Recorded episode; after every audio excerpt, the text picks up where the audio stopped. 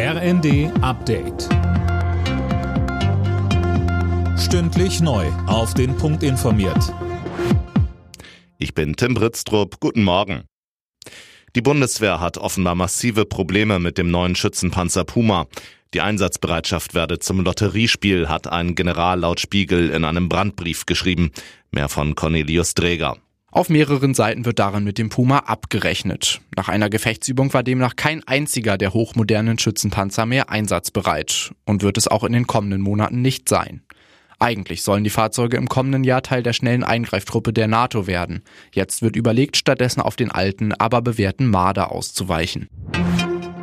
Arbeitsminister Heil ruft die Firmen in Deutschland dazu auf, auch ältere Menschen zu beschäftigen. Er sagte der Bild am Sonntag, der Fachkräftemangel drohe zur Wachstumsbremse zu werden. Die Haltung, Menschen über 60 nicht mehr einzustellen, könne man sich nicht mehr leisten. Ein Großteil der gestohlenen Juwelen aus dem grünen Gewölbe ist zurück in Dresden. Dass die Polizei die Schmuckstücke, die vor drei Jahren geklaut wurden, sicherstellen konnte, geht offenbar auf einen Deal zurück. Aktuell läuft ja in Dresden der Prozess in dem Fall. Marion Ackermann von den staatlichen Kunstsammlungen Dresden sagte uns. Also ich habe so eine ganz kurze Sekunde es kaum glauben können und dann habe ich mich so wahnsinnig gefreut.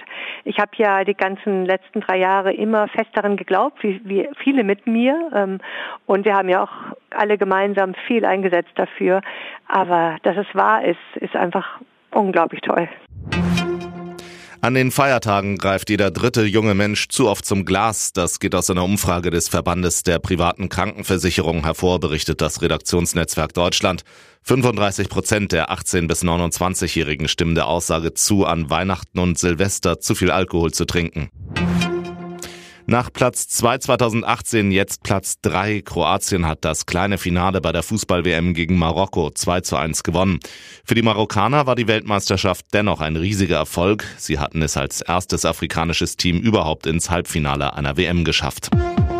Alle Nachrichten auf rnd.de